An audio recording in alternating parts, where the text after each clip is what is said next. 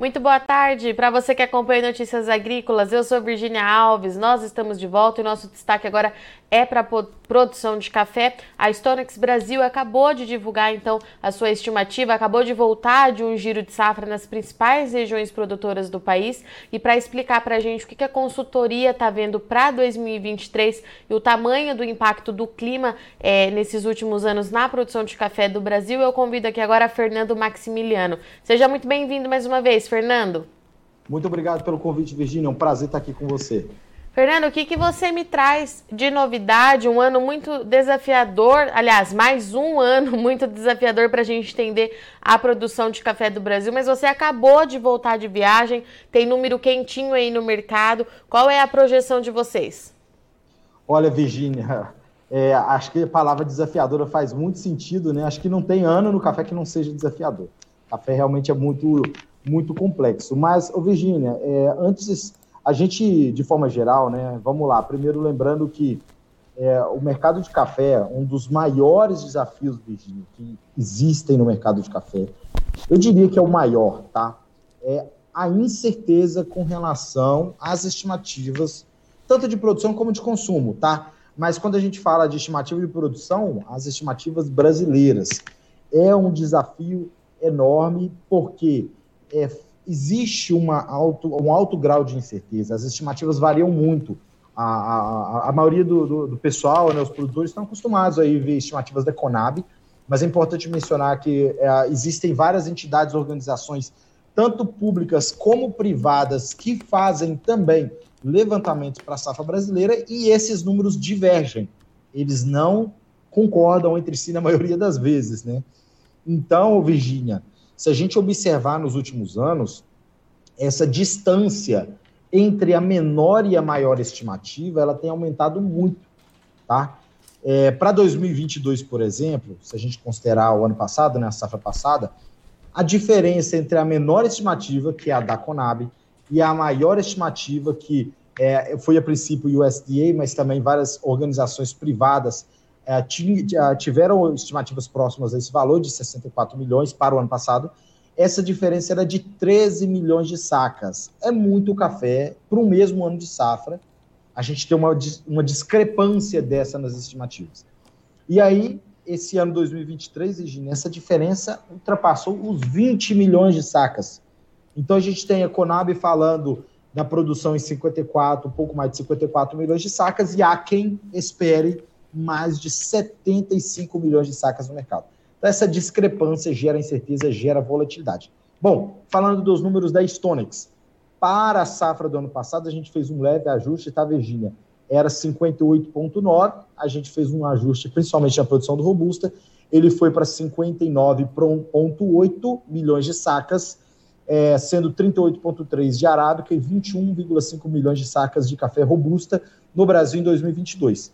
Para 2023, a gente tem uma projeção aí de 62,3 milhões de sacas, sendo aí 40,7 milhões de sacas de café arábica e 21,6 milhões de sacas de café robusta. Considerando o balanço do ano, Virginia, a gente está vendo aí um aumento de 4,3% na produção brasileira, sendo que o aumento maior é na produção do arábica aí de 6,4%. Fernando, a título de comparação, quando a gente fala é numa diferença de 13 milhões de sacas, a gente está falando de uma produção maior que da Colômbia, né? Exatamente, maior do que a que da Colômbia. Que é o nosso Colômbia. segundo maior produtor. Exatamente. Se a gente está falando de 20 milhões de sacas, nós estamos falando, olha, duas Colômbias quase, né? Uh, se a gente considerar agora que a produção colombiana caiu é, bastante, Sim. né? Então 20, 22 milhões de sacas são quase duas Colômbias, né? Então é, é uma discrepância, inclusive, Virgínia, importante mencionar, quando a gente viu o mercado aí em 2020 é, bastante pressionado com aquela Sim. safra recorde que a gente teve, é, o consenso era de que a gente estava com um excedente no balanço de oferta e demanda é, em torno de 10 milhões de sacas, para mais, para menos. Havia estimativas menores, havia estimativas maiores do que isso para o balanço, tá? Isso não é o número da história, estou dizendo uma, uma média do mercado. Então, veja bem, 10, 13 milhões de sacas dá para a gente sair de um déficit para um excedente facilmente. Então, é uma discrepância muito grande. 20 milhões, então, para esse ano é um absurdo, né? E Fernando, o mercado do café ele continua muito volátil. É, hoje subiu bem, a última vez que eu que vi, ó, subiu mais de 3%, estou olhando o fechamento aqui agora. Ainda é por conta dessa dificuldade de entender o tamanho da produção brasileira? É, esse peso que a gente tem ainda está movimentando muito esses preços, Fernando? Sem sombra de dúvida. Não falando só de hoje, tá, Virginia? A gente teve a divulgação do nosso relatório é, para os clientes ontem à tarde e hoje aí a divulgação de forma ampla. É, mas, nas últimas semanas, a gente teve outras divulgações, tanto de empresas privadas, é, como a da própria Conab, a gente viu, né? E essas primeiras publicações já começaram a indicar para o mercado que a produção brasileira em 2023 não seria tão grande como parte desse mercado estava acreditando. A gente, inclusive, comentou em outras entrevistas aqui, né, Virginia? Sim. Principalmente no final do ano passado, que um otimismo com a safra 2023 é, acabei de citar aqui, há quem acredite em mais de 75 milhões de sacas. O otimismo dessa safra em 2023 é, contribuiu para pressionar as cotações naquele, naquele, naquele momento. E já iniciando esse ano, a gente viu alguns, algumas estimativas já apontando que não seria um volume tão alto. Aí agora a gente vê a nossa estimativa da própria Stonex vindo para corroborar com essa dinâmica e, e aí trazer de novo para o mercado um sentimento né, de frustração é, com essa antecipação da safra. Então, realmente o mercado entendendo que a safra 2023 a não será tão grande como anteriormente eles haviam antecipado. Lembrando que é o terceiro ano ter, indo para o terceiro ano que o Brasil não atinge sua potência máxima é, da produção por conta do clima, né, Fernando? Por isso que assusta muito o mercado esses números. Olha, sem sombra de dúvida, eu acho que é importante a gente mencionar aqui, Virginia, veja bem, 2020, a gente teve uma safra recorde, era um ano de bienalidade positiva. Então, uhum. considerando que o clima tivesse sido normal, 2020 negativo, é, positivo, né? safra alta, 2021 safra baixa, 2022 safra alta de novo, 2023 safra baixa. Veja bem, se a gente tivesse, é, se o clima não tivesse afetado a produção brasileira, nós estaríamos hoje em um ano de safra baixa. Mas a produção vai ser maior do que o ano passado. Ela tem crescido aí desde, é, desde 2021 por conta desses problemas climáticos. É importante mencionar, Virginia, a gente teve né, três anos consecutivos sobre o impacto de laninha. O laninha afetou a florada. Mais recentemente, a gente falar do ano passado, nós notamos várias lavouras aí, principalmente do sul de Minas, com o número a significativamente reduzido de frutos na roseta.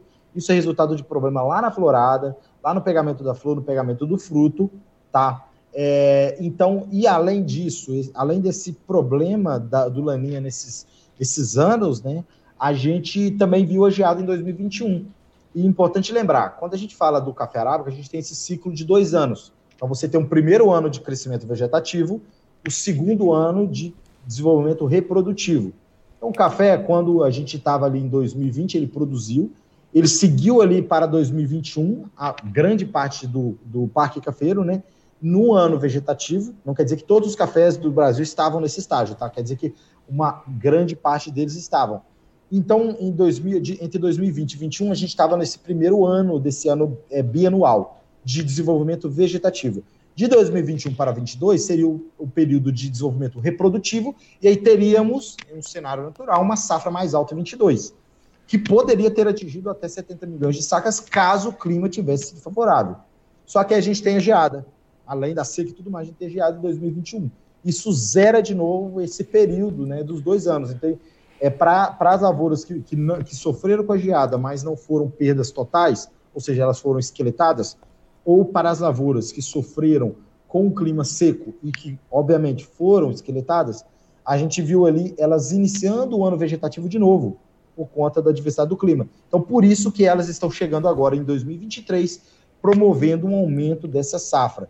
Claro, poderia ser maior se o clima tivesse sido favorável, mas a gente viu aí que são três anos bastante desafiadores para o produtor. E aí, né, Vigílio, só aproveitando o gancho, é, o NOAA já está apontando a possibilidade de laninha nos próximos, no segundo semestre desse ano, de El Ninho, perdão, de El Ninho no segundo semestre desse ano, e a gente vai ter que monitorar, depois a gente comenta sobre isso. Você me assustou, hein? Falei, Laninha de novo? Mas, Fernando... Não, é o Ninho, perdão, É o Ninho, é. né? Mas, ó, antes da gente falar é, dos impactos que você observou a campo, é, já que o mercado de café gosta de número, eu estava olhando aqui o relatório de vocês, é, dentro de, uma, de um clima dentro da normalidade e dentro é, de uma bienalidade positiva, o Brasil teria potencial para atingir 70 milhões de sacas, é isso? Num ano positivo, vamos deixar isso bem claro, né, Fernando? Isso. Sim, sim. Se a gente considerasse 2022, Virginia, se a gente considerasse 2022, caso o clima não tivesse sido desfavorável. Então, 2020 foi positivo, 21 negativo, 22 poderia ter um potencial para 70 milhões de sacas. Caso tudo fosse, é, tudo ocorresse como né, deveria ocorrer com relação ao clima. Perfeito. E Fernando, das áreas que você visitou, né? Eu vi aqui as principais regiões produtoras de arábica e de robusta.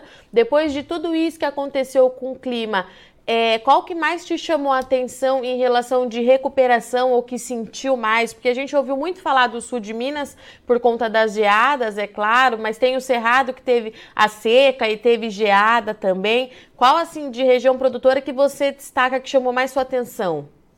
Olha, eu acho que é importante a gente destacar dois pontos aqui. Tá. Primeiro, quando a gente está falando do ciclo bianual, a gente teve um impacto do clima. Esse clima não afetou de forma geral todas as regiões do país. Então, Virgínia, esse ano a gente está tendo uma produção maior no sul de Minas, porque ela está se recuperando, uma produção maior no Cerrado, porque está se recuperando, mas a produção na Zona da Mata, ou Matas de Minas, é, e na região sul do Espírito Santo, por exemplo, estão em queda esse ano, porque elas estão seguindo aquela trajetória é, que vinha né, acontecendo até 2021, antes da geada. Então, elas estão, essas regiões estão em um ano de bienalidade negativa. Com relação à recuperação, Virgínia, é, as regiões não estão 100% recuperadas. Né?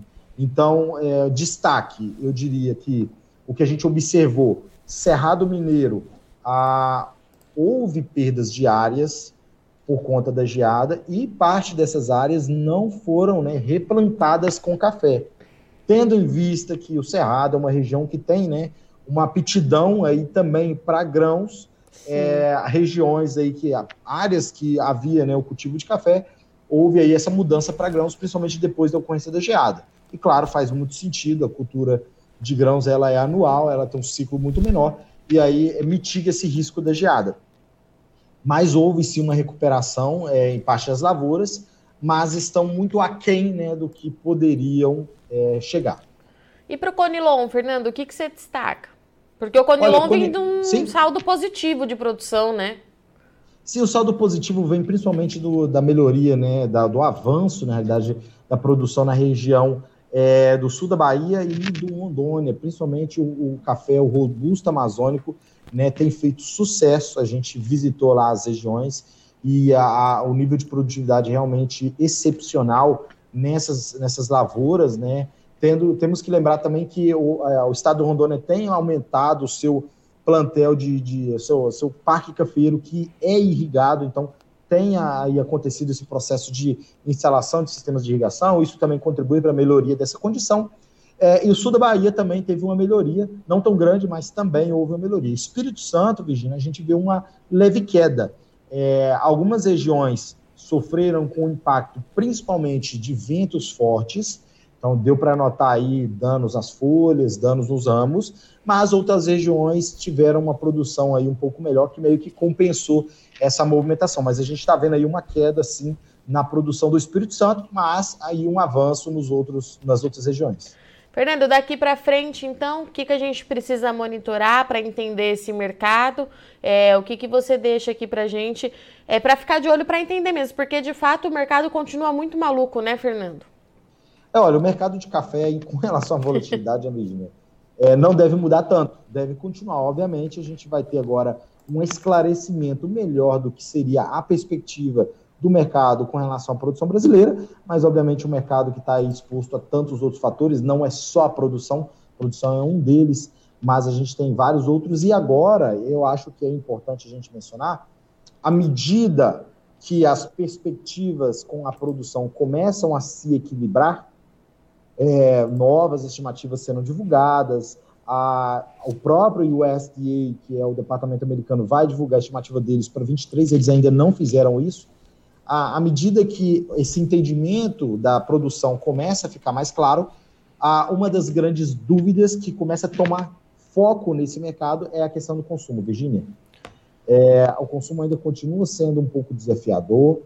A, a gente estava até, inclusive, analisando alguns dados, por exemplo, importação nos Estados Unidos. Se a gente pega os dados do USDA de importação, ou seja, o café que chegou lá nos portos americanos, houve um avanço em 2022 com relação a 2021, mas ainda não alcançou o patamar de 2019, em termos do volume total importado. E aí a gente está em um cenário ainda guerra Rússia-Ucrânia, uma perspectiva né, com a preocupação com relação à inflação global, toda essa crise que a gente está vendo aí, a gente precisa nem listar, né? Está todo mundo vendo nos noticiários. Então, isso aí é, coloca em dúvida, em xeque, o que seria o consumo em 2023/24. Então, eu diria que a partir de agora as atenções vão se voltar a esses indicadores, tá, Virginia? Perfeito. Fernando, obrigada, viu, pela sua disponibilidade de vir aqui conversar com Notícias Agrícolas. Portas abertas, volte sempre que tiver uma novidade por aí, a casa é sua. Eu que agradeço pelo convite e sigo à disposição.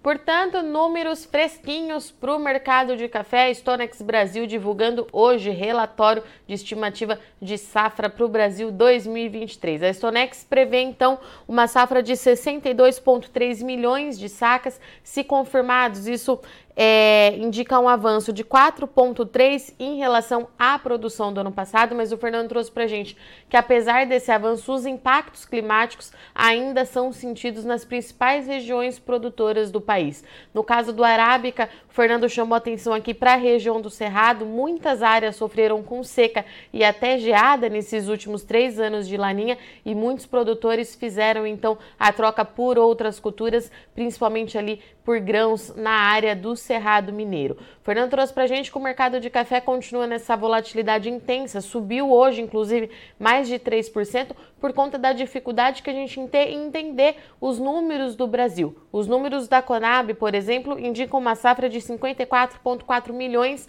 de sacas. A Stonex está divulgando o um número de 62 milhões, mas tem consultoria divulgando até mais de 70 milhões. Tudo isso deixou o mercado muito confuso, muito nervoso e a gente tem então essa volatilidade muito intensa. Mas fato é, de acordo com o Fernando, que o mercado começa a entender que 2023 não será de uma safra com os patamares como foi em 2020, por exemplo, para o Brasil. A retomada no Arábica ela é gradual e está acontecendo ano após ano. Os modelos climáticos indicam que para o segundo semestre a gente possa ter aí é, um El Ninho afetando o regime é, de chuvas aqui no Brasil. A gente precisa acompanhar para ver como é que tudo isso vai se comportar para o mercado de café. Eu agradeço muito sua audiência e companhia, mas não sai daí que já já tem fechamento da soja aqui no estúdio para você. É rapidinho.